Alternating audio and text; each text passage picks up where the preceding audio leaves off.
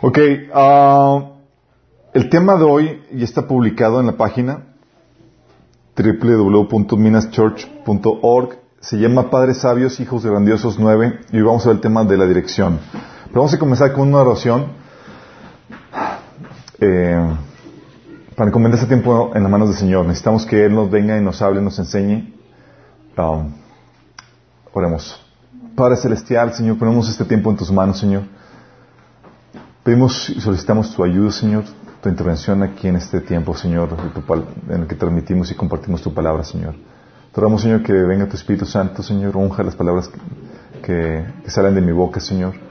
Sé tú quien inspire, Señor, toda palabra que sale, Señor, a unos comentarios, Señor. Te que tú quites el velo del entendimiento que hay en nuestras vidas, Señor, y que podamos entender con claridad, Señor, lo que tú tienes y has establecido en tu palabra, Señor, para nuestras vidas. Que podamos salir de aquí más sabios, y transformado, Señor. Te lo rogamos en nombre de Jesús. Amén. Ok, estamos viendo toda la serie de padres sabios, hijos grandiosos y hemos estado viendo toda una dinámica muy padre.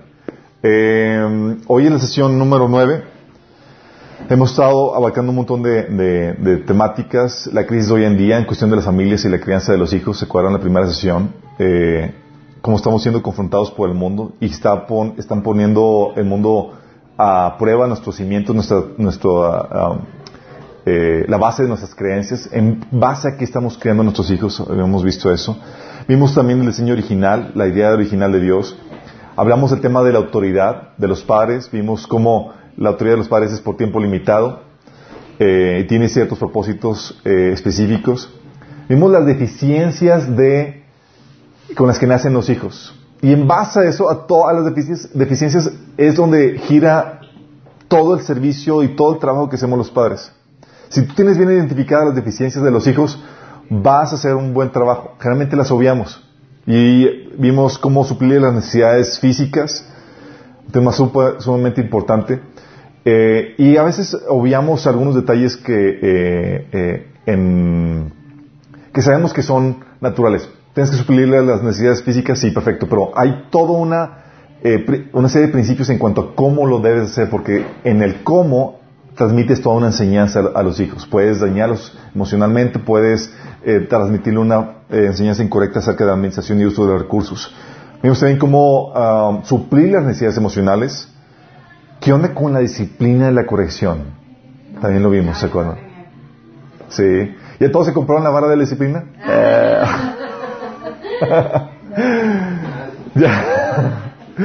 y, le llamamos la varita mágica que funciona de maravilla. Eh, ok, la disciplina de la corrección, el cómo se debe dar, ¿sí? cuidado con los abusos, cuidado con no impartirla. Vimos también qué onda con la enseñanza la vez pasada. Eh, cómo somos responsables de la enseñanza de los hijos y cómo se debe impartir por parte de los padres. Un tema muy, muy importante, especialmente porque los papás hoy en día nos estamos siendo muy desobligados de los hijos, eso vimos la pasada. ¿Se acuerdan de cómo delegamos todo a, la escuela, la enseñanza académica y demás, y a la iglesia la enseñanza espiritual? Y, y son los papás a los cuales el Señor hace responsable de la enseñanza de los hijos. Y la enseñanza espiritual es responsabilidad de los papás, no del pastor, ¿sí? Específicamente, específicamente de la de los hijos. O sea, no había grupo de, jóvenes o de niños en la eh, escuela dominical en, los tiempos bíblicos. Era encargo de los padres el, resolver eso. Sí, muchos no salían con muy gozosos la vez pasada, pero es la realidad. Dios te va a pedir cuentas en cuanto a cómo estás educando a tu familia. Sí, ¿se acuerdan que habíamos visto el ejemplo de, Abraham, ¿no? De cómo Dios le decía que no he escogido a Abraham para que instruya a su familia y a sus hijos en, en mis caminos. Sí. Es un tema muy importante. Y así es como Dios lo está manejando. Hoy vamos a ver el tema del gobierno de papá, de cómo los, los padres probemos la dirección y el gobierno a los hijos. Sí, es algo muy, muy importante. Eh, ¿Se acuerdan cuando vimos las deficiencias de los hijos? Vimos que los hijos nacen sin conocimiento, sin la experiencia ni la sabiduría para escoger lo mejor en sus vidas. No saben ellos. Sí. Y tú en teoría ya mayorcito, ya con algo de experiencia y algo conocimiento de la Biblia, tú vas a resolver ese asunto. O sea, no tienen el conocimiento, la experiencia ni la sabiduría y tampoco tienen el dominio propio para tomar la decisión correcta o hacer lo que deben. Porque muchas veces hacer lo que deben no es agradable. Y en, teoría nosotros los adultos sabemos cómo obligarnos nosotros mismos, tenemos dominio propio, para hacer lo que debemos o que no es agradable. Los hijos, los niños no saben, no entienden eso. Sí. Eh, ellos prefieren lo que causa, eh, lo que es agradable, lo que es divertido, en vez de lo que, lo que es responsable, lo que va a traer eh, bienestar a su, a su vida. Los padres, por lo tanto, son el gobierno que los hijos necesitan para obtener la dirección y la guianza en sus vidas. Como ellos no tienen la capacidad, no tienen la madurez, se les ha puesto bajo tutores, que son los padres. Y los padres van a gobernar la vida de los hijos por tiempo limitado. Y fíjate que cuando hablo de gobernar es porque estás ofreciendo, estás supliendo un servicio, que estás supliendo las necesidades que tienen tus hijos. Ellos no saben. Si ellos estuvieran por sí, por, su, por sí mismos, meterían la pata, cometerían decisiones equivocadas en sus vidas, la echarían a perder. Pero tú estás ahí para ayudarle en ese sentido. ¿Sí? Entonces, cuando hablamos del dominio de la autoridad de los padres sobre los hijos, hablamos de ese tipo, de ese servicio. No es un, no es un, eh, no sometes a los hijos como si fueran esclavos tuyos. Es muy diferente. De hecho, vamos a ver algunos pasajes. Dice, Efesios 6, del 1 al 3, dice, Hijos, obedezcan en el Señor a sus padres, porque esto es justo. Honra a tu padre y a tu madre, que es el primer mandamiento con promesa, para que te vaya bien y disfrutes de una larga vida en la tierra. Entonces les enseña a los hijos, hijos tienes que estar bajo el liderazgo, bajo el gobierno de tus padres, como sometiéndote a su autoridad. Colosenses 3:20 lo reitera, dice, Hijos, obedezcan a sus padres en todo. Porque esto agrada al Señor. Qué heavy. Si dices hoy en todo, sí, en todo. Los padres son los que tienen el gobierno de los hijos total en ese sentido.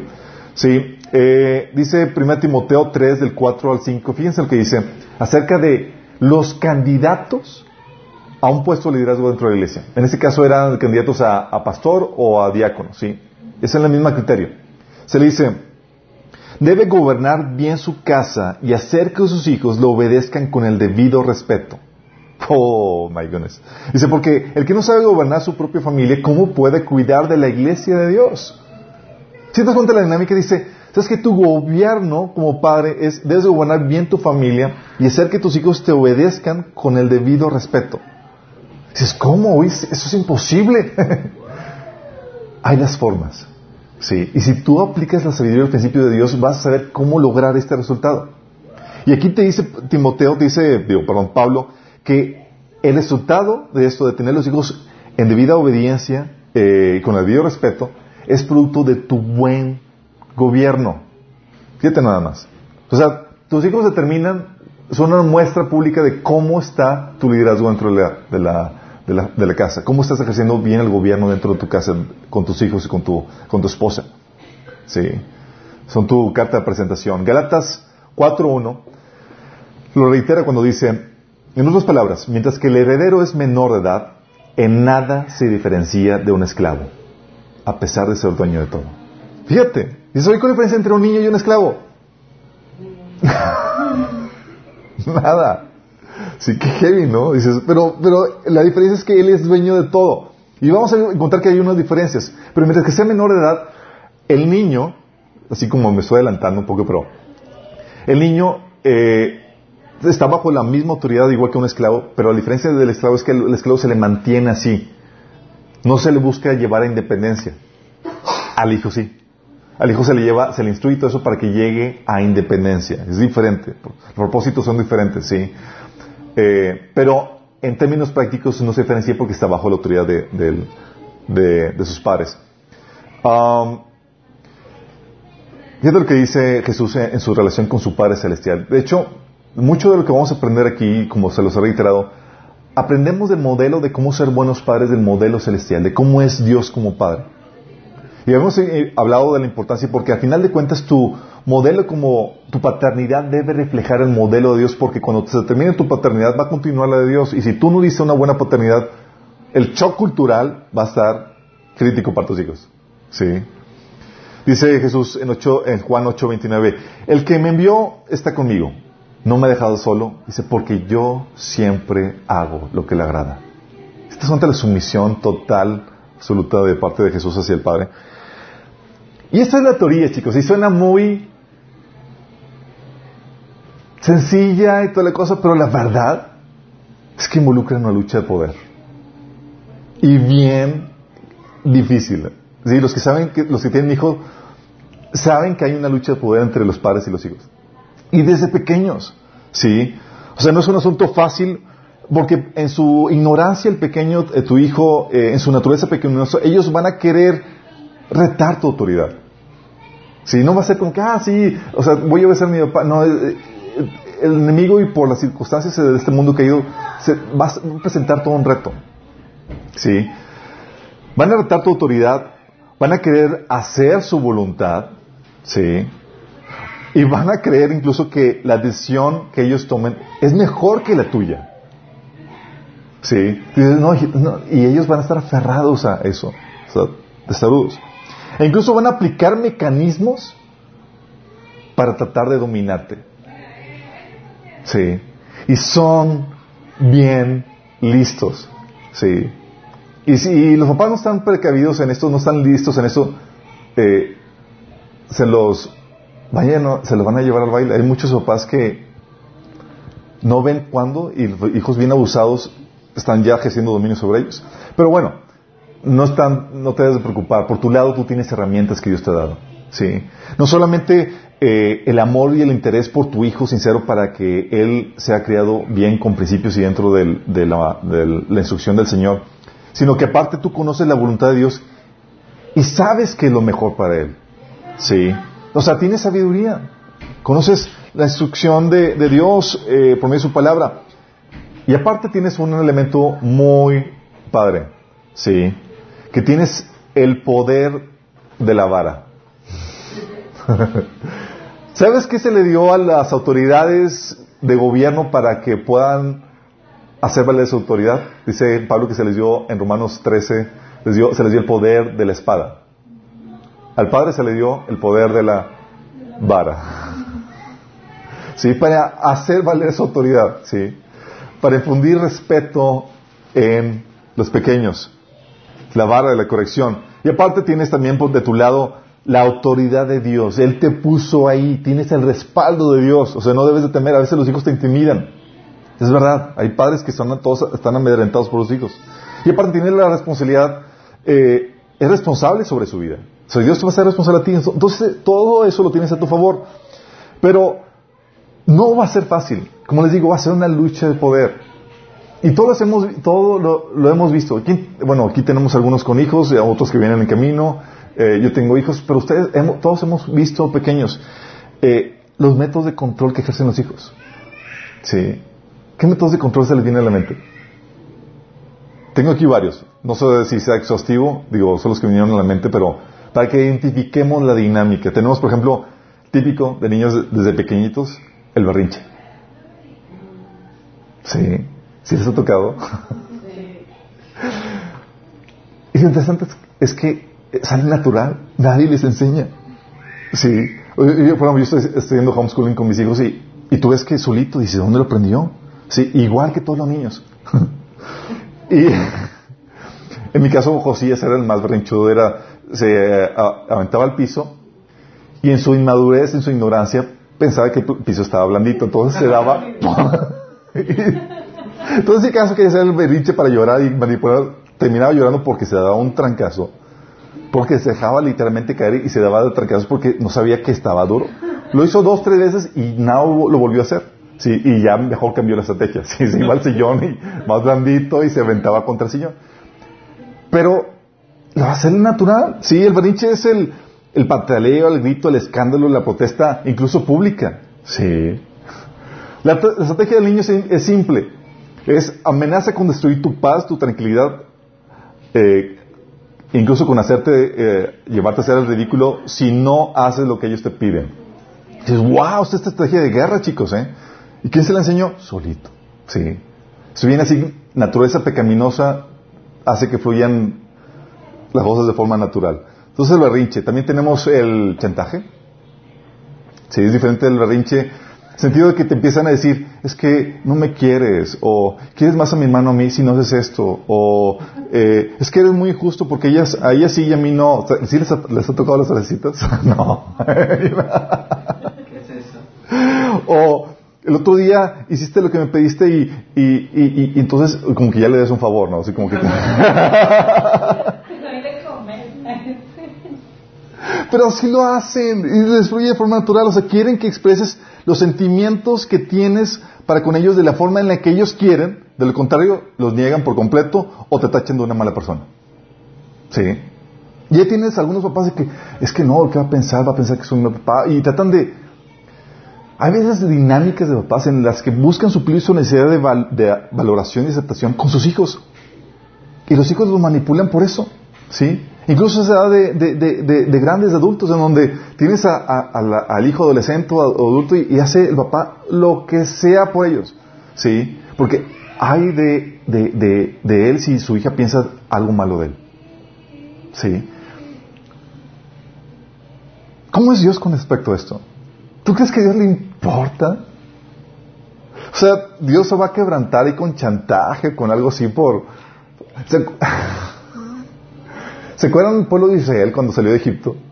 Ah, Dios quiere matarnos, bla, bla, bla. Y, se quejaron así como que fuera un Dios maravilloso, ahí tranquilo. ¿Sí? Ah, ¿qué es eso? Vamos a dar. Y les daba su disciplina por pensar en ese tipo de cosas. ¿sí? Y Dios hasta se harta, dice, ¿hasta cuándo van a dudar de mí, de mis buenas intenciones para con ellos? También la otra forma de, control que ejercen los, los hijos, ¿saben? Y es muy astuta, es la, es la división. Se divide y vencerás. Así la, y la aplican. Especialmente con sus papás, a veces te agarran de curva. Recuerdo mi... mi hija una vez le pidió algo a mi, a mi esposa y, se lo negó. Entonces, sin informarme de la situación del veredicto, llega conmigo y yo, pues, sin estar muy consciente de la situación, se lo doy permiso. Y yo, sí, o sea, ¿qué hizo? O sea, no voy con uno, le voy con el otro, ¿sí? Y a veces hace lo que hace. O llega la hija, el hijo con tu, contigo y dice, eh, oye papi, mi mamá me pegó mucho, ¿sí? O papá, mi mamá no entiende y no quiere comprarme, eh, ¿sí? Y trata de ponerte en contra o hacerte de su, de su equipo. Sí. Buscan ganar la simpatía de un padre sobre otro para que pare el castigo o para conseguir el apoyo en lo que busca. Eh, esto incluso lo pueden hacer con los otros familiares. Así llegan a veces con los abuelitos y llegan, ah, mi papá, sí. Y es que mi papá me castigó y los abuelitos, ah, qué malo, ven, y, y, y consiguen lo que quieren, sí. Eso es estrategia de división, y logran juntar gente de su partido para lograr lo que quieren. La otra es, por ejemplo, también la manipulación, cuando utilizan tu compasión y buenos sentimientos por medio del llanto, la tristeza, el miedo, incluso la enfermedad que a veces la, la fequean, ¿sí? típicamente la actúan, o incluso su dificultad para llevarte a hacer lo que ellos quieren. Así como que te incentivan, o sea, te hacen ver, están, si le están sufriendo, le exageran todavía más para que tengas compasión y le, y le, y le pares o, o lo que ellos quieren. Eh, ¿Se acuerdan de Amón en, Samuel, eh, de Samuel 13.6? Es algo que ves, o sea, Amón era un hijo de David y se hizo el enfermo. Ah, estoy enfermo. Y le dijo, eh, ya, ¿qué, quieres que haga por ti? Ah, dame que mi hermana venga a atenderme. O sea, eso es eh, manipulación, ¿sí? Y a veces las niñas lo, lo desde pequeñas lo, lo, lo, expresan. Yo me he quedado asombrado con Samantha como incluso fequea las lágrimas. Sí, es en serio. Sí, o sea, empieza como, ah, es que estoy... Y nada más, cuando le ves el asunto, sí, a veces em, empieza a llorar porque, por detallitos o, o X y Y. Y la forma en que le, en que le, en que le paro ahí su chantaje, a veces la, la hago así con las caras y toda la cosa. Y se enoja porque no puede continuar con su, con su chantaje. Como haciendo ver que, tranquila, no es para tanto, no es para que hagas tanto, tanto show. El otro forma de, de, control que me ha tocado ver en niños es que es el blackmail. ¿Saben qué es eso? Blackmail. No. Es cuando eh, sacan tus trapitos sucios para restarte autoridad y lograr hacer lo que ellos quieren. Que dicen, ¿qué me dices tú si tú eres peor? Y más eso, más entre adolescentes. Sí, se da, se da. sí. O, ay, papá, tú hacías eso con mi abuelo. Sí. Y te empiezan a rescabar eso. O, o te hacen sentir que no tienes ninguna autoridad moral para... O sea, dicen, no tienes ninguna autoridad moral para decirme nada. Déjame aclararte si tú eres un papá víctima de ese tipo de cosas. Si tu autoridad no está basada en tu moralidad, ¿en qué tan moral eres? Tu autoridad está basada en tu posición, en tu servicio. Me ha tocado con padres que me dicen, no, es que pues yo no le digo nada a mis hijos porque pues me sacan todo lo que he hecho. Sí. Dicen, no. Y incluso apoyados por las esposas. A veces las esposas dicen, no, pues tú qué nos dices si, si tú estás haciendo esto. Y enfrente de los hijos, entonces los hijos aprenden el blackmail, ¿sí? Que así, se le llama. Bueno, déjame aclararte, tu posición como padre no se basa en qué tan moral o inmoral eres. Si yo tuve un papá muy inmoral y el Señor me enseñó a tener que someterme a él. Sí, porque la autoridad no está basada en eso. Se está basada en la posición, en el servicio que estás realizando. Entonces te topas con eso. Eh, también lo típico del blackmail es cuando te, echan a, en cara los malos resultados. de que, ay papá, el otro día hicimos lo que nos pediste y nos fue muy mal. Y entonces ya con eso ya no, ya no debemos hacer lo que me estás pidiendo así. La otra forma de, de, control de los padres, digo, de los hijos, perdón, es el castigo. Hijos castigando a los padres. ¿Les ha tocado? Ah, no, ponte, te voy a dar tu disciplina. no, a veces... sí, o sea, te castigan con la ley de hielo. Sí, o enojándose contigo y te ponen a decir su y ya o eh, recluyéndose, apartándose de ti o siendo menos cariñosos contigo. Y hay papás amedrentados por eso. ¿Sabe? No se vaya a enojar mi hija y no se vaya. Es porque están, o sea, tal llegó, a tal nivel llegó la dinámica que quien gobierna es, es, el hijo en ese sentido. Qué fuerte, ¿no? Eh, recuerdo Samantha, digo, aprendió donde estábamos comiendo y mi esposa le agarró algo de su plato. Dice, ¿te comiste la comida Samantha? Disciplina, mami, disciplina. Y agarró la vara. es instinto natural. Bueno, obviamente ella estaba aprendiendo de, lo que estábamos haciendo nosotros, obviamente. Pero yo no entendía que la, disciplina es unidireccional, o sea, no, no bidireccional. La otro punto eh, en que a veces los hijos eh, controlan los padres, ¿saben cómo es? Es la franca y llana rebeldía. Y eso sea porque cuando ven que no aplicas ninguna sanción, te toman la vara y terminan haciendo lo que quieren. O, o sea, te nada más regañan y dicen, ah, pues nada más me va a regañar, pero no va a hacer nada. Entonces te toman la medida y empiezan a hacer lo que quieren. O, ¿sabes qué pasa? Hay hijos muy buenos argumentando. Sí, y les dan a todos con el dedo a los papás. Pero no, me ha situaciones donde el papá le dice, no hagas esto, eh, espérame a que llegue. Y el hijo hizo, y el hijo así, chiquito incluso, o sea, dice, ay papá, no es nada, es nada más un juguetillo. Ah, pues sí, un juguetillo. No, es eso, es, te desobedeció.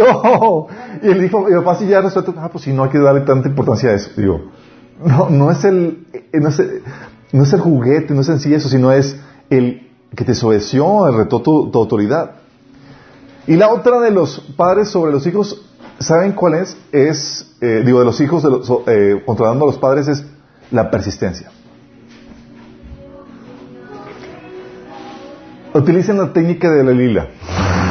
Dalila.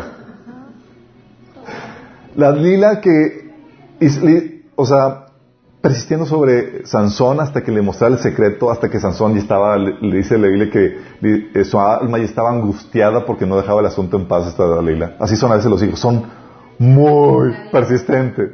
Sí, o sea, y, es verdad desde pequeños. Eh, mi, hija le dejamos ver eh, programas en determinadas horas, pero le fascina ver las películas. Es su fascinación. Entonces, dice, cenamos y vemos una película es, no, vamos a hacer otras actividades. Pero una película, y no termina el asunto hasta que la amenaza de que va a haber disciplina si no lo. Sí. Entonces, lo interesante de ese caso es que, ok, contigo ya no puede. Entonces va contigo, con, otro va a seguir persistiendo. Sí, es increíble, pero quiero que entiendas, así son los hijos. Raro, es raro que no encuentres un hijo que no trate de manipular o, controlar a sus papás de una u otra forma.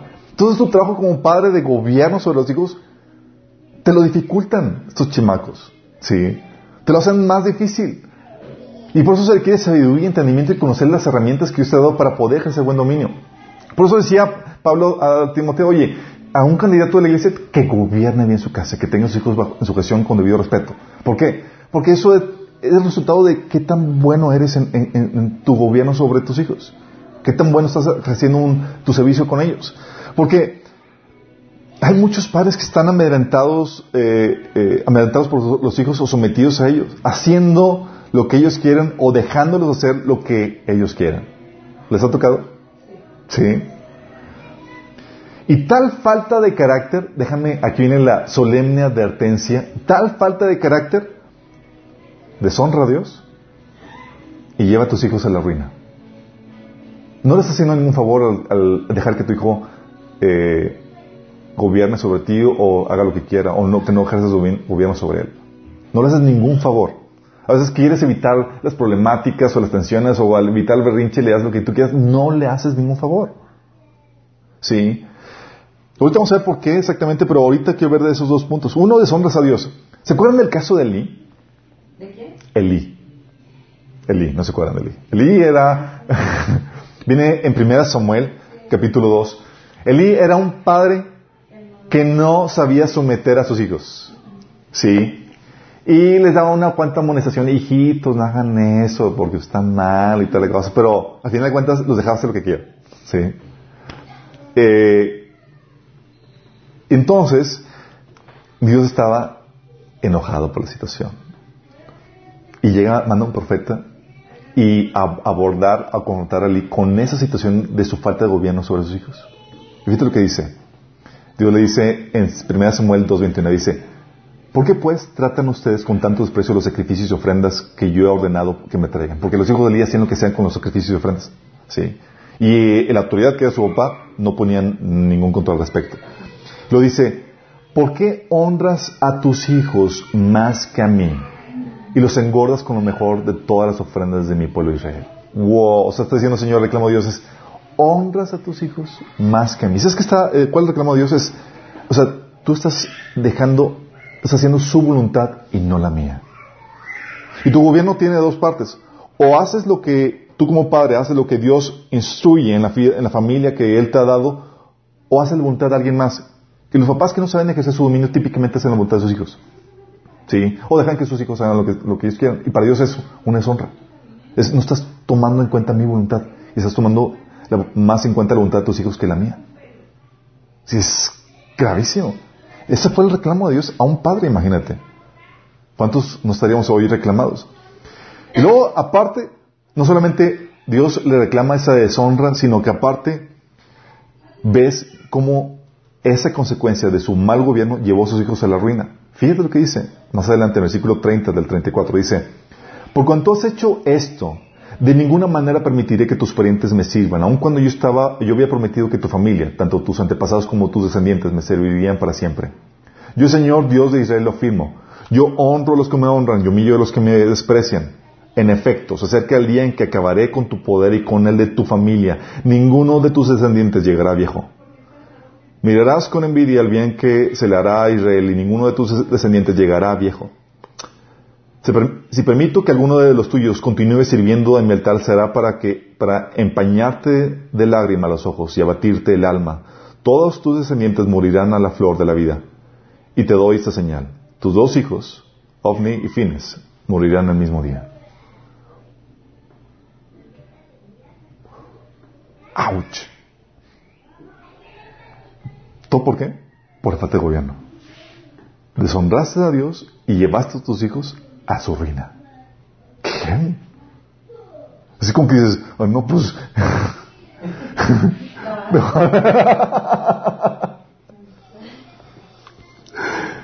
es verdad, o sea, es algo muy grave. Tú estás puesto ahí como representante de Dios. De hecho, hay varias formas de gobierno que hoy en día se promueven en la familia.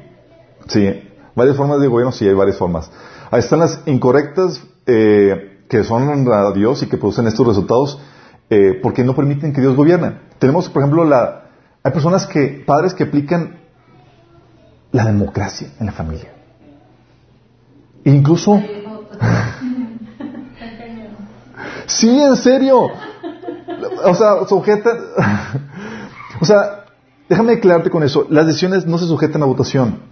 O sea, los niños no tienen que participar en las decisiones que se toman y muchos dicen que deben de participar eh, porque si, si no participan en las decisiones, pues no se van a someter con facilidad porque si forman parte de las decisiones, pues como ellos las hicieron, pues se van a someter con facilidad. Sí, a veces cuando escucho esos comentarios de incluso de cristianos, da así el, el, el patatoso. Y digo, ¿y, Dios es eso, eso contigo? no. Entonces, ¿y qué, gobierno tú representas? Porque en teoría tú estás representando el gobierno de Dios en tu familia. ¿Sí? O sea, no es para que se puedan someter con mayor facilidad. O sea, no todos son iguales. No todos los miembros de la familia tienen el mismo conocimiento, no, tienen, no todos tienen los mismos recursos, no, tienen, no todos tienen la misma actitud o la visión correcta. Y Dios no va a llamar a, cuentas a todos por igual. Dios te va a llamar a ti como padre. ¿Sí? Entonces el consenso si acaso si llegara a aplicar el consenso serían en cosas en las cuales el, eh, criterio del padre ve aplicable, como ¿qué juegos vamos a, jugar chicos?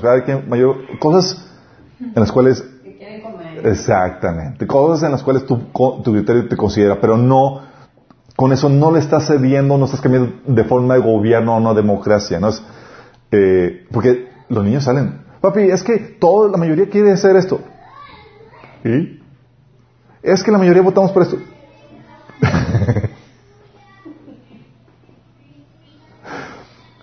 Tampoco, el otro extremo es, no es una tiranía el, gobierno de la familia. ¿Cómo que tiranía? En una tiranía, el, el, que gobierna hace lo que quiere sin considerar la voluntad de Dios ni la de las personas a quienes está sirviendo.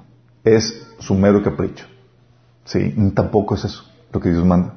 Si no se trata que haga lo que tú quieres sin considerar la voluntad de Dios ni las necesidades de tu familia. Se trata de considerar eso bajo la dirección de la voluntad de Dios. Tampoco eh, tus hijos son tus jefes.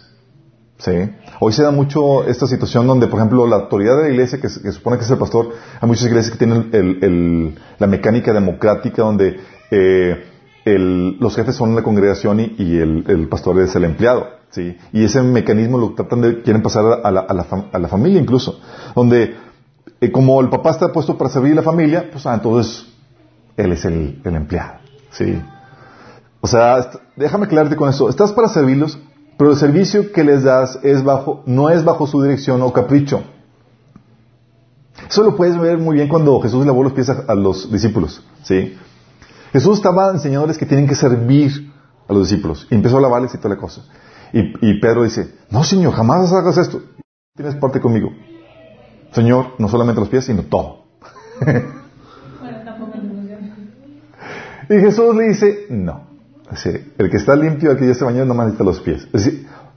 fíjate la mecánica, el Señor dice, el Señor es el que dirige el servicio a conforme a su sabiduría y su entendimiento lo lleva a ejercerlo.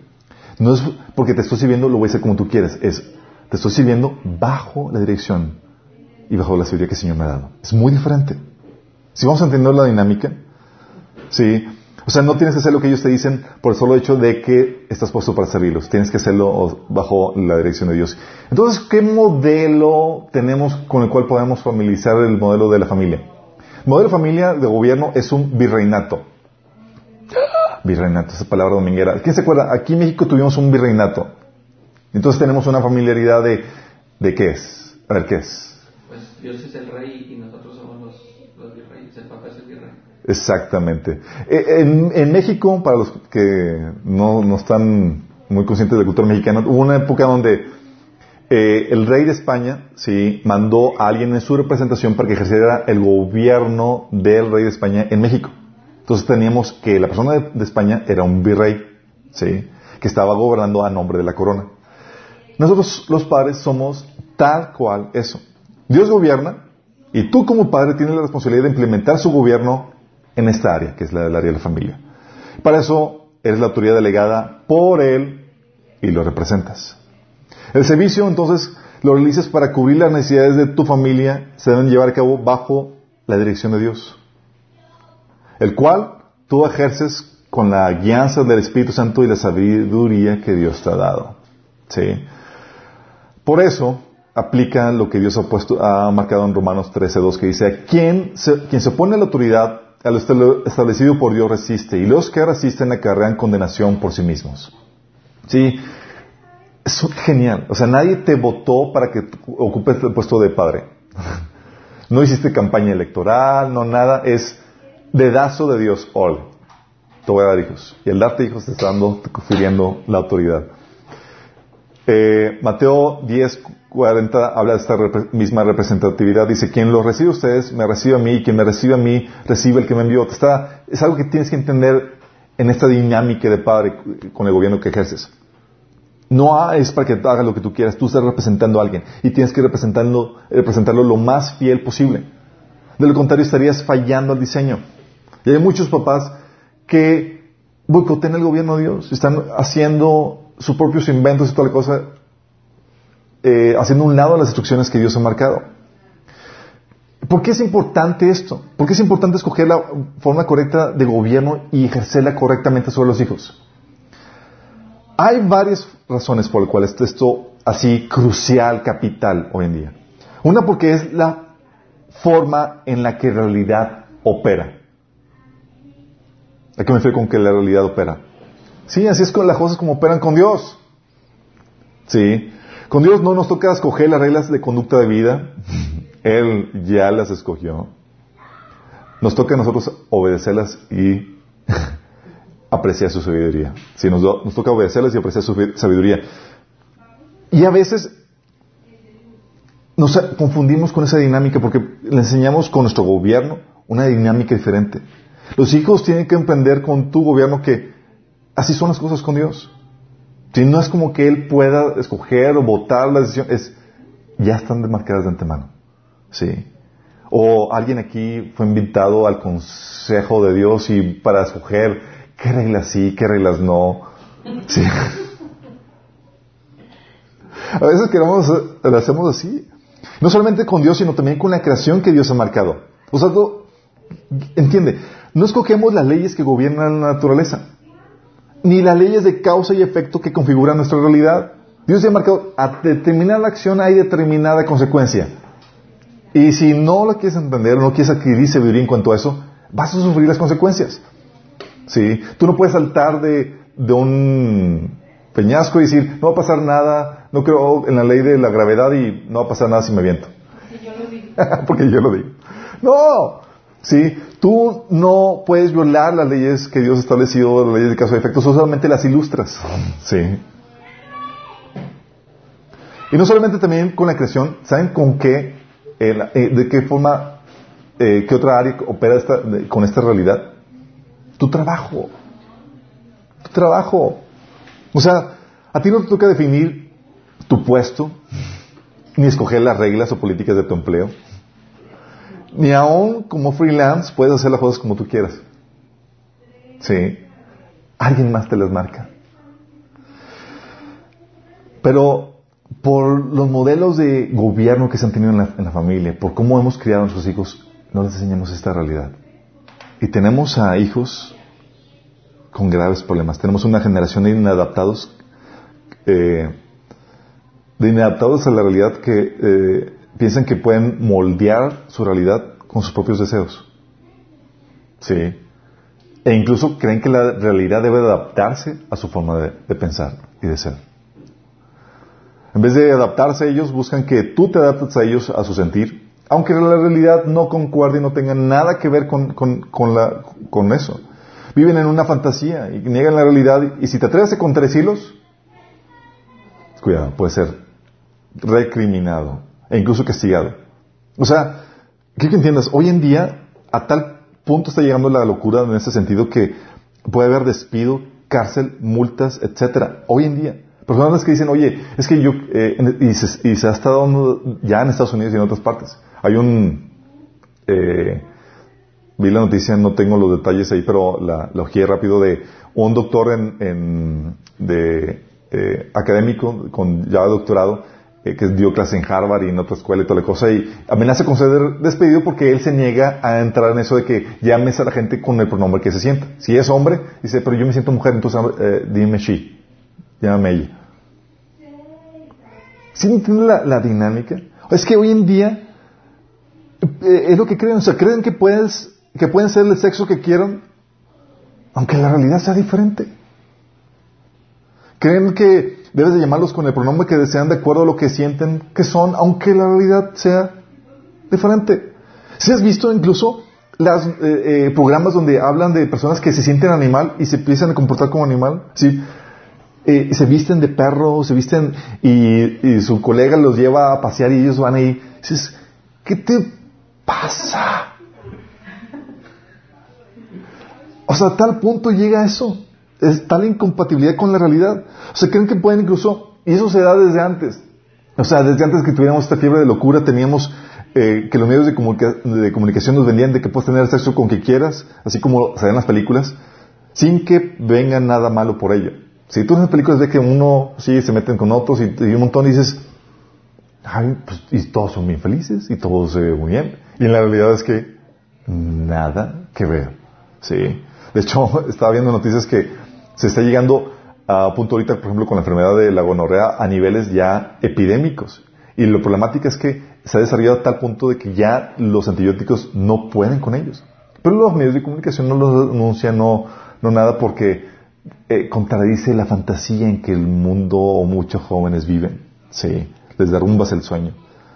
Sí, y si les evita las consecuencias puede ser recriminado. De hecho, eh, ¿creen que puedes vivir el estilo de vida que gustes? Un estilo de vida hedonista, egoísta o promiscuo sin sufrir las consecuencias. No hay una relación clara entre ellos, entre acción y efecto. Porque en su casa nunca lo vieron. Un mal gobierno lo experimentó en su casa, o sea, vivía las cosas, hacía las cosas malas y nunca vieron consecuencias negativas en su vida. ¿Y qué crees que enseñaste como padre? Sí. Aún los cristianos, hay cristianos, a familias cristianas donde al momento de, dar de enseñarles eh, ese tipo de, gobierno, eh, los cristianos se vuelven selectivistas. Creen que sus opiniones son importantes y pueden negociar con Dios eh, para escoger qué reglas obedecer y qué reglas no. Ah, Señor, es que no. Y déjame aclararte, con Dios no opera de esa forma. Con Dios no opera de esa forma. Y resienten por lo mismo la autoridad de Dios eh, porque nunca fueron así sus papás. Entonces, cambia de paternidad es como, ¿qué es esto? Y ven a Dios como un monstruo porque, pues tú, todo bonachón y hacer lo que ellos querían y te manipulaban y te... Y te topas con Dios que no se manipula, no se deja chantajear, no nada. ¿qué es esto? Y incluso ni negocia contigo las reglas. ¿Qué es esto? Es un choque cultural grave. Sí. ¿Sabes? Si no aprenden a aceptar y adaptarse a la realidad, tus hijos, por medio de tu buen gobierno, que refleja el gobierno de Dios, si no aprenden eso, van, la realidad los va a quebrantar. Los va a llevar a, darse topes con contra, contra la pared. Proverbios 1, 20 del 33 habla de esta realidad. Fíjate lo que dice, se lo voy a leer. Habla de la sabiduría. Esta sabiduría que viene al entender cómo opera la realidad y esta sabiduría te lleva a vivir dentro de los reglamentos que Dios estableció en esta realidad para que te vaya bien. Fíjate lo que dice. Clama la, la sabiduría en las calles, en los lugares públicos levanta su voz. Clama en las esquinas de calles transitadas en la entrada de la ciudad, razona. ¿Hasta cuándo, muchachos inexpertos, seguirán aferrados a su inexperiencia? ¿Hasta cuándo ustedes, los insolentes, se complacerán en su insolencia? ¿Hasta cuándo ustedes, los necios, aborrecerán el conocimiento? Respondan a mis reprensiones y yo les abriré mi corazón. Les daré a conocer mis pensamientos. Como ustedes no me atendieron cuando les llamé, ni me hicieron caso cuando les tendí la mano, sino que rechazaron todos mis consejos y no acataron mis reprensiones, ahora yo me burlaré de ustedes cuando caigan en desgracia. Yo seré quien se ríe de ustedes cuando les sobrevenga el miedo. Fíjate lo que viene. Si rechaza la sabiduría, va a venir desgracia, va a venir miedo. Si cuando el miedo les sobrevenga como una tormenta y la desgracia los arrastre como torbellino, entonces me llamarán, pero no, pero no les responderé. Me buscarán, pero no me encontrarán. Por cuanto aborrecieron el conocimiento y no quisieron temer al Señor, por cuanto no siguieron mis consejos, sino que rechazaron mis reprensiones, cosecharán el fruto de su conducta, se hartarán de sus propias intrigas su descarrío en experiencia los destruirán. Su complacencia y necedad los aniquilarán. ¡Wow! O sea, ¿te has cuenta de la dimensión? O sea, dices, Es por eso lo que viene también en, Roma- en Proverbios 19.3 dice, la gente arruina su vida por su propia necedad y después se enoja con el Señor. ¿Cómo es eso? O sea, dices, qué locura, o sea, arruinaste tu vida por tus propias decisiones, por no... y luego al final se enojan con Dios. Ah, es que Dios me dice, ¿sabes por qué pasa eso? Un mal gobierno que aprendieron en su familia. Típicamente es por eso. Sus papás no les enseñaron que una consecuencia, de, una causa y efecto en las decisiones que toman. Si dejaron que hicieran lo que, quisieran y enseñaron que a sus hijos que esa así puede ser y así puede ser la realidad. Sí. El mundo se moldea a sus deseos y caprichos. Lo hicieron contigo, ¿por qué no creer que lo van a hacer con todos los demás? Sí. Y la realidad es que aunque el mundo enseña que puedes escoger lo que gustes o escoger el estilo de vida que desees y que como resultado vas a obtener la felicidad, en Cristo sabemos que la realidad es otra. Que es solo un estilo de vida el que produce la felicidad. Uno estilo de vida. Y el Señor es el que lo promete, el que el único que lo ofrece. Sí. El que, que cree en Él, que, en el que cree en Él, ríos de agua viva fluirán de su interior. Ese es el estilo, estilo de vida de los sabios. Fuera de este camino hay muerte y destrucción, pues Dios no puede ser burlado y ha puesto leyes de causa y efecto que no van a cambiar por nuestro parecer. ¿Sí captamos la, la dinámica? Todo se trata de, eh, de enseñar a tu hijo cómo opera la realidad. Y tú con tu gobierno le enseñas eso. Si, si no se quebranta ahorita, no se topes de pared contigo, la realidad de cómo opera la creación le va a dar esos topes. La idea es que contigo, que está tranquilo, se los dé ahorita, para que se evite los después. Por eso uno de los objetivos que Dios tiene para, que tienes en tu gobierno como padre es adaptarlos a esta realidad. Es enseñarles cómo opera, que esa no funciona como ellos quieren y que tienen que estar, que tienen que respetar las leyes de causa y efecto que, él es, que alguien más escogió de antemano por nosotros. Sí. Nosotros no escogimos la moralidad, no escogimos, escogimos eso. Por eso Proverbios 1, 2 dice, el propósito, fíjate, le dice de los Proverbios, es enseñar sabiduría y disciplina y ayudar a las personas a comprender la inteligencia de los sabios. ¿Sí? Esta disciplina, esta sabiduría, este entendimiento, tú se lo vas a impartir por medio de tu gobierno. Pero ya puedo escuchar los comentarios de algunos padres. No, pero es que no podemos ser tan, tan, eh, tan eh, déspotas en nuestro gobierno y entonces ¿qué, qué le vamos a dejar escoger a nuestros hijos? Eh, o sea, entiendo, hay preocupaciones legítimas. Por ejemplo, ¿qué tan extensivo debe ser el gobierno sobre tus hijos? ¿Eh? ¿Qué tanto? ¿Qué tan extensivo debe ser tu gobierno sobre tus hijos? Déjame aclararte. Al inicio es total. Así tal cual. Pero va transicionando de, un, de una total independencia a, a una total independencia y autonomía. Tú vas transicionando. Por eso les decía que la, la dinámica, eh, aunque la Biblia compara a los hijos como esclavos, la dinámica es diferente porque los hijos van a una independencia y tú los vas encaminando a ello. Los esclavos no. A los esclavos, de hecho, los mantienes así para perpetuar tu ganancia económica. ¿Sí? Entonces al inicio le de todo, lo que come, lo que viste, su peinado, lo cepilla los dientes, lo limpias cuando va al baño, le haces todo. Porque no puede, no tiene el conocimiento para hacerlo. Pero la idea es irle delegando cosas para que lo haga por él mismo conforme le vas enseñando y conforme va adquiriendo la madurez para ello. Obviamente. Porque sabes cuál es la meta. Entonces, hay padres que dicen, oye, entonces como padre, yo con este tipo de gobierno que Dios da, no hay un espacio para que se manifieste su propia voluntad. Sí, sí hay espacio, así como Dios lo hace con nosotros. Tal como Dios lo hace con nosotros, tienes que darle el espacio para que Él o ella exprese su voluntad eh, y no se la debes de bloquear. Incluso Dios te da el espacio para que desobedezcas. Se manifiesta tu rebeldía. ¿Sí? No es como que eh, tengas que intimidar a tu hijo para que, para que eh, bloquearle el- la desobediencia. Es- No, sí, pero tienes que enseñarle que va a haber consecuencias. ¿Sí? O sea, tiene que estar abierto a que se exprese su personalidad, pero también que, que entienda, que hacerlo perfecto, nada más que habrá una consecuencia. Sí, va a haber consecuencias. Hay muchos asuntos en los que sus decisiones, por ejemplo, también no van a traer efecto negativo. Y deben de empezar a hacer sus pininos porque ya sabes cuál es la meta, llevarlos a la independencia. Puedes deja- delegarle a ellos qué sabor de nieve va a escoger, qué juegos van a, van a realizar, eh, etcétera, ¿no? qué ropa se quieren poner. Hay otras preocupaciones que, de padres que dicen, oye, ¿en qué asuntos puedo o debo dejarlo tomar sus propias decisiones? Y como estábamos comentando, aquellas cosas para las cuales ya tengan la madurez o habilidad o conocimiento para hacerlas. Pero tú, como padre, debes estar ahí para impedirle cualquier decisión negativa o dañina. Considerando siempre darle margen de error. Hay cosas en las cuales puedes dejar que se, que se equivoque.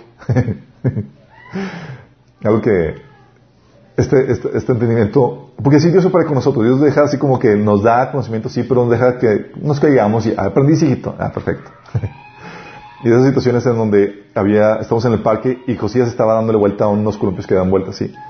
No lo dije, se va a dar un porrazo. Y mi esposa, y ahí va a evitarlo y dice, no, es que si no, ¿cómo va a aprender? Y, y llega el columpio por atrás. Medimos el, el trancazo, le dijimos, lo puede soportar, aprendió. Créeme, lo volvió a hacer, no, se agachaba. No, sí. Hay imagen para dejarlo ahorrar, tranquilo, no quieres controlarlo todo. Sí, si no, de qué otra forma lo a poner. Pero porque lo disfrutan. no, no, no. Sufrí con él en ese momento. Ahorita.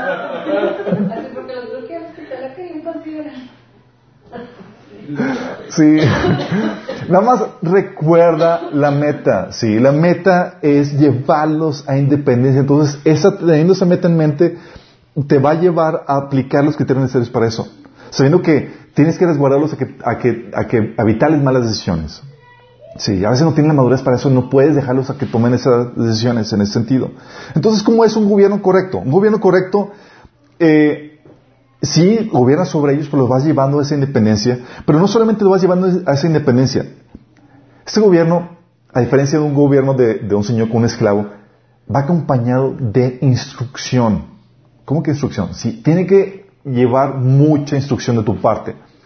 Tu hijo tiene que aprender el criterio, la sabiduría que usas para tomar las decisiones que tú tomas. O sea, el por qué haces eso. ¿Por qué? Porque entenderle, enseñarle la sabiduría que hay detrás, el entendimiento que hay detrás de las decisiones que tú tomas, él les aprende. Y él ahora puede aplicarlas. Tú tienes que enseñarle eso. No basta con que, hijo, no hagas esto. No, no, no, no, no. Explícale por qué no debe hacer eso. Si no le explicas, le estás perpetuando su posición de esclavo. Si le explicas, lo estás llevando a un nivel de madurez. Como decía Jesús en Juan 5, 19 al 20, dice, les digo el hijo no puede ser nada por su propia cuenta, solo hace lo que el padre hace. Todo lo que hace el padre también lo hace el hijo, pues el padre ama al hijo y le muestra todo lo que hace. Fíjate lo que hace un padre. Es, hijo, no solamente te enseño, te muestro cómo se hace todo esto. O Juan 15, 15, donde dice, ya no los llamo esclavos, porque el amo no confía sus asuntos a los esclavos. O sea, el amo no le explica el por qué hace las cosas. Ah, déjame enseñarte, esclavo, eh, por qué hago esto. No, ¿Sí? Pero tú como padre tienes que explicarle en la medida en que veas que ya tenga la madurez para recibir eso. ¿Sí? Ustedes dice, ahora son mis amigos porque les he contado todo lo que el padre me dijo. ¿Sí te has contado la mecánica? La diferencia entre un esclavo y, la diferencia entre un esclavo a un padre con un hijo. El padre le contaba todo a Jesús y Jesús le contaba todo a ti. ¿Por qué? Porque la idea es llevarte a ese nivel de madurez. De nada sirve que tu hijo aprenda a ser obediente Sí, si no prende la sabiduría detrás de esas instrucciones que tú le das. Tú tienes que enseñarle el cómo, el por qué, eso. Porque si no, los dejas solos y ya no saben qué hacer. Pero si los dejas solos y tú le instruiste, ah, ya sé qué haría mi papá, ah, qué criterio aplicó, porque tomó esas decisiones. Y vas a llevarlo a que ellos, puedan tomar sus propias decisiones. Adquieren sabiduría. ¿Sí? Entonces tienes que entender que ese gobierno tiene que ejercerse con instrucción. Y también tienes que entender también que hay cosas en las que, sobre las que no te toca gobernar en tu hijo. ¿Cómo? Sí, hay cosas que no te tocan a ti. ¿Por qué digo esto? Hay cosas que Dios no dejó a tu decisión, sino que Él las determinó directamente. Y tienes que estar consciente de eso. Y si tratas de cambiarlas, te revelas a la autoridad de Dios e incurres en abusos contra tu hijo. ¿Quién las determinó? Él, directamente. Y a ti te toca valorarlas y o desarrollarlas. ¿Cómo qué cosas? Su sexo. Tú no vas a terminar su sexo. Alguien más lo escogió. Su creador. Sí. A ti te toca, no puedes cambiárselo, ni menospreciarlo, ni rechazarlo por eso. Hay papás, estaba leyendo una noticia, es que hay tantas cosas tan raras y bizarras que están, están leyendo hoy en día, de papás llevando a sus hijos a cambiar sexo ya de pequeños. Está sucediendo hoy en día. Es, no, Dios te va a pedir cuentas por eso. Es algo que ya el Creador lo decidió por ti. A ti solamente toca apreciarlo y desarrollarlo. Pero no te toca a ti tocar eso. Ya vino determinado. Tú no escogiste su sexo. Sí. O, por ejemplo, también sus habilidades. ¿Tú las escogiste? No. Por lo tanto, no puedes recriminarle que no puede hacer esto o aquello. No puedes obligarlo a que, hijo, tienes que aprender piano porque, porque es mi pasión y yo siempre quise ser el pequeño del niño. Así como la batería. O sea, tienes que respetar sus habilidades o su aspecto físico. Me ha tocado ver padres recriminando a sus hijos por su figura. Sí. ¿Quién eres tú? ¿Quién eres tú como padre? Tu gobierno es apreciar y desarrollar lo que ya te ha sido dado. No puedes determinar eso. Hay incluso padres que hay incluso padres que los llevan a, hacer operaciones, especialmente las chicas, sí, desde pequeñas. Porque les enseñas a sentirse insatisfechas con cómo son. O incluso con el pelo, típico, ¿no? De que, ah, es que tienes el pelo eh, yo lo quería chino, o, X o Y, yo, yo quería que fueras güerita y eres eh, morenita, yo quería que... Sí, cuidado con eso. Eso puede terminar un mal gobierno en tu parte y eso puede recriminar. O incluso su personalidad, ¿les ha tocado? Los hijos tienen personalidades tan diferentes. Hay hijos que son así bien sanguíneos, otros bien retraídos, o bien más intelectuales, y, no puedes burlarte de cómo son o, tratar de hacerlos a tu forma. Tienes que valorar, apreciar su personalidad. ¿Sí? Los dones que el Señor le ha dado, eh, al igual que su personalidad. Hay que distinguir, obviamente, la diferencia entre personalidad y carácter. Carácter es eh, la madurez que le impones a esa personalidad, que se manifiesta en los frutos del Espíritu. Pero su personalidad, ¿cómo son? Si son introvertidos, extrovertidos, si son eh, más dados a, tareas intelectuales o a las relaciones, etcétera, no lo escogiste tú, lo escogió Dios. Y te toca a ti desarrollarlo o apreciarlo. E incluso, ¿sabes qué? No te toca a ti como padre. Su propósito. No te toca tocarlo. Tú como padre, tú no hiciste a tu hijo. Es todo un kit, un regalo de Dios para ti. Y viene con cosas predeterminadas de fábrica. ¿Sí? Y como tú lo hiciste, tú no determinas su propósito. Tú no escoges qué será o a qué se dedicará. No puedes escoger eso. Puedes destruirle y enseñarle lo que tú sabes, tu oficio y demás, pero al final de cuentas él va a tener que escoger su profesión y demás. Tú solo puedes aconsejarle y puedes ayudarle a desarrollar lo que Dios ya ha puesto en él. Por eso parte de la labor importante de los padres es discernir qué viene en ese niño, qué habilidades, para que tú lo puedas desarrollar, puedes cumplir correctamente tu función como padre. Hay padres que le dices, oye, papá, ¿quiero ser escritor? No, vas a morir de hambre, me tocó. y papá, pues que un libro, ah, vas a morir de hambre y tal. Tranquilo, sí.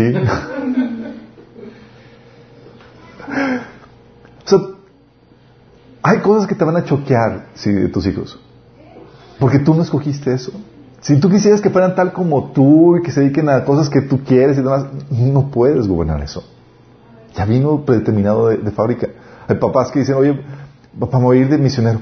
Y sí, como que todo. paniqueados. ¿Sí? Y la pregunta es, papá, ¿tú escogiste el propósito?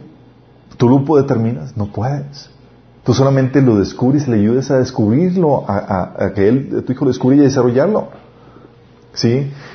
Y ahora si confías en la voluntad de Dios, dices, hijo, así como que te sale y dijo, papá, quiero, quiero ser bailarín. Pues oras por él y, lo encaminas. ¿Sí? De hecho, hay una película de, ¿cómo se llama este bailarín famoso? No, Billy Elliot, exactamente. Oye, papá, ¿qué hace Billy Elliot, papá? o sea, tú no sabes. De hecho, quiero que entiendas, eh, eh, causa choque a todos los papás y también le pasó a Jesús. O sea, Jesús oye, voy a predicar, voy a hacer esto. Lo es que, o sea, la mamá, que papá ya había muerto, pensaba que estaba fuera de sí. Se vamos a parar a, Jesús, está como loco. Eh, y, fue, cuando le, María mandó llamar a su hijo, fue para pararlo. Sí. Seguramente ya imagino la plática, si, se hubiera, si hubiera Jesús salido, Jesús a hablar con María, dice, Jesús, ¿qué estás haciendo? O sea, tú eres carpintero, tu papá te enseñó ese que... ¿Te imagino la dinámica? Porque querían pararlo. Sí, pero no, eso no, no se determina por ti, por lo, como papá. Tú solamente tienes que confiar en la, en Dios, sí, en la, en la provisión de Dios, en, en la dirección de Dios en su vida. También otra cosa que no puedes controlar tú es su decisión por Cristo. Es que quisiéramos controlarlo. Quisiéramos obligarle a que, hijo, tráigate ya al Señor. No puedes. Es algo que no te depende de ti. Solamente puedes enseñarle, instruirlo, con la esperanza de que ellos lleguen a entregarse su vida a Cristo en algún punto de su vida. Sí. Entonces, si te das cuenta la dinámica, por eso dice la Biblia que instruye al niño en su camino, no en tu camino. Si hay cosas que ya viene de, predeterminado de fábrica y tienes que apreciarlas, eh, valorarlas y desarrollarlas. No puedes escoger todo en, él. ¿Sí? Entonces, como para no poder eh, recriminarle eso. Entonces, el gobierno, gobierno va con buena instrucción, escogiendo, digo, eh, sabiendo que hay cosas que no puedes eh, gobernar. Tiene que estar motivado por amor, o sabiendo por, poniendo su bienestar a largo plazo antes de, su comodidad presente. Eh, debe este buen gobierno tener siempre la meta a alcanzar. Habíamos visto ya cuáles son los propósitos que Dios estableció para ti como padre. También tiene que ser bajo con la directriz de Dios, es decir, con la sabiduría, instrucción de Dios y la guianza del Espíritu Santo, con la ayuda de tu esposa. Oh, benditas esposas que nos ayudan con esta tarea. Eh, Dios te ayuda una ayuda idónea para sacarle, eh, sacar esta tarea adelante. Entonces tienes eh, porque los papás, y especialmente como hombres, tenemos muchos puntos ciegos, los cuales las esposas se lo saben todos y te los, te los achacan. no, benditos esposos, gracias a Dios por, sus vidas. Pero sí, ellos nos hacen ver todas las cosas que no vemos. Son puntos ciegos, son nuestras ayudas idóneas. También con humildad debe ser el, el gobierno que desempeñes como padre. Porque va a haber situaciones en las que vas a meter la pata y vas a meter la pata con tus hijos, vas a tener que pedirles perdón. ¿Sí? Va a haber cosas que vas a decir, hijito, ¿te acuerdas de lo que te he dicho? Bueno, me equivoqué. No lo vuelvas a hacer. ¿Sí? O, eh, ¿sí? Vas a, vas a, ver esa situación, entonces va a ser con humildad. Y también el buen gobierno se lleva a cabo con conocimiento. No solamente la palabra de Dios, como ya hemos dicho, sino con conocimiento del mundo en el cual vives. ¿Por qué? Hoy en día hay cosas tan novedosas que surgen, sí, y que los papás no están al tanto, pero que pueden dañar a tu hijo. Y tú como papá tienes que estar al tanto de lo que está sucediendo hoy en día. No puedes decir como que pasar por... Ah, oye papá, ¿puedo ir acá con... El... ¿A dónde vas? ¿Qué es eso? ¿Sí? Porque hay videojuegos, hay, caricaturas, hay juegos, hay amistades que... hay lugares que pueden dañar a tu hijo. Y tú tienes que hacerte la tarea de investigar en qué se mete. porque tu tarea es protegerlo con ese gobierno que estás llevando a cabo. Acuérdate tú estás gobernando con él, estás gobernando por él, estás tomando decisiones por él, porque en teoría tú sabes qué es lo mejor que le conviene. Porque él no tiene el conocimiento, no tiene madurez. Y tú en teoría la tienes. Entonces si tú no te pones al tanto de lo que está sucediendo hoy en día, ¿sí? Te pueden dar al todo con el dedo. Hay papás que les compran videojuegos o les compran caricaturas a niños que no son apropiados.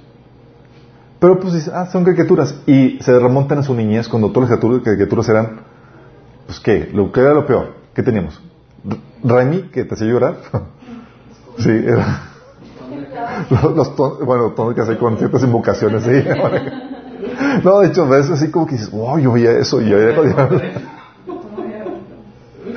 pero imagínate, tú piensas que todos son de cierta eh, son inofensivos porque tienen, son caricaturas que puedes esperar, pero no. Tienes que investigar. Hay muchas cosas que se meten y que mete el enemigo ocultismo y se presentan como inofensivas. Y tú como padre tienes que tener conocimiento. No puedes dejarte llevar con un vistazo, superficial sin investigar bien de qué se trata. Tienes, a ver, hijo, ¿qué es eso? Vamos a ver. Investiga. No lo tomes a la ligera, especialmente hoy en día. El bienestar de tu hijo está en juego. Tú tienes que hacer bien tu trabajo de como padre. ya escucho algunos así como queriendo claudicar su gobierno. es más difícil. Es padre, es genial, sí. Pero tienes que aprender el gobierno de Dios en ese sentido. Tenemos un excelente ejemplo con nuestro Padre Celestial. Y tú, como representante, como virrey de ese gobierno, tienes que darle, ser lo más fidedigno para tus hijos.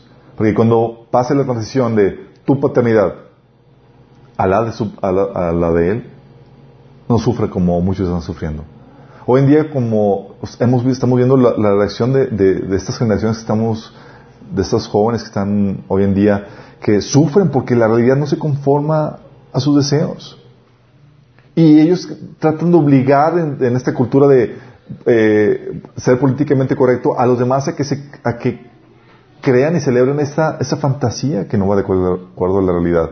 Bueno, tú como papá, estás así como, tienes se te ha dado una aguja para reventar ese globo de la fantasía de tu hijito donde piensa que las cosas son charla. Es contigo es el primer confronte. Que las cosas no son como ellos quieren. Que tenemos que aprender a adaptarnos a una realidad ya preestablecida y prediseñada. Y tú eres eso. Entonces, no le haces un servicio a tu hijo cuando te dejas dominar por él, cuando le dejas hacer lo que ellos quieran. ¿Deshonras a Dios? Y llevas a tu hijo que sufra las consecuencias por causa de eso, así como fue con Eli. Entonces tenemos, tenemos esta dinámica. No quiero terminar sin hacer un llamado a algunos papás que nos escuchan o hijos que todavía no se, no se han sometido más que al gobierno de sus padres, al gobierno de Dios. Déjame aclararte este punto. Eh, la Biblia habla de que tú puedes tener la vida eterna. La vida no se consigue con tus buenas acciones. No se consigue tus buenas obras. Es un regalo de Dios. Dice que no es por obras para que nadie se gloríe. Pero tiene dos condicionantes. Una, que estés dispuesto a rendirte al gobierno de Dios en tu vida. Rendirte al gobierno de Dios y creer que Jesús murió por ti en la cruz en tu lugar para pagar la condena que tú y yo merecíamos. Si crees eso de corazón y estás dispuesto a rendir tu voluntad al Señor, y rendir tu voluntad significa empezar a leer la Biblia y a obedecerla, empezar a congregarte, empezar a, hacer lo que vas leyendo en la Biblia, a dejar de hacer lo que la Biblia prohíbe. Si estás dispuesto a hacer eso, es tu momento para que puedas tener y recibir la vida eterna.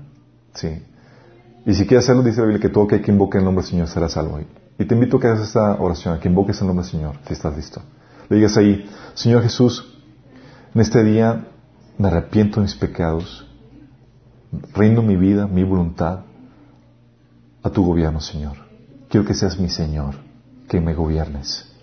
Yo creo que moriste por mí en la cruz y que resucitaste. Que moriste en mi lugar para el perdón de mis pecados. Yo acepto ese perdón y esa vida eterna. En nombre de Jesús. Amén. Si esto es el primer paso, ya tiene vida eterna, obviamente si lo hiciste genuinamente, si te, realmente te arrepentiste, lo vas a ver por los frutos.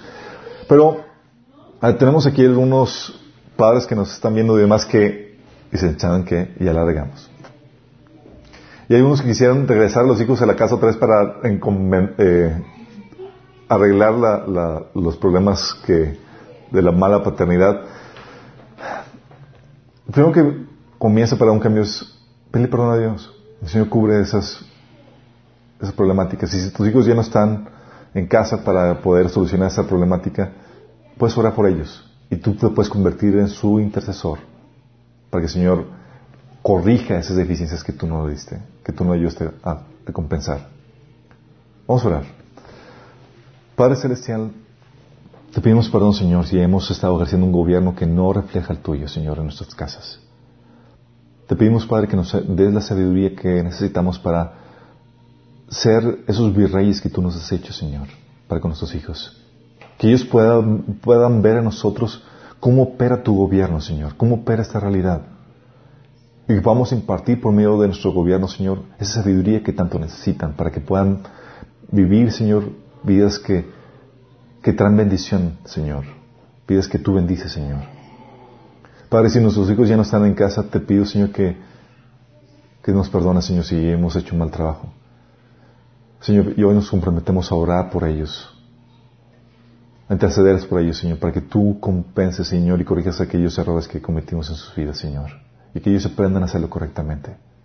Ayúdanos, Señor, en este proceso. Queremos ser buenos padres. Queremos recibir coronas, no reclamos tuyos, Señor, no juicios. Ayúdanos en este proceso en nombre de Jesús. Amén. Los que nos sintonizan, nos vemos el próximo domingo, misma hora, mismo canal. Beto.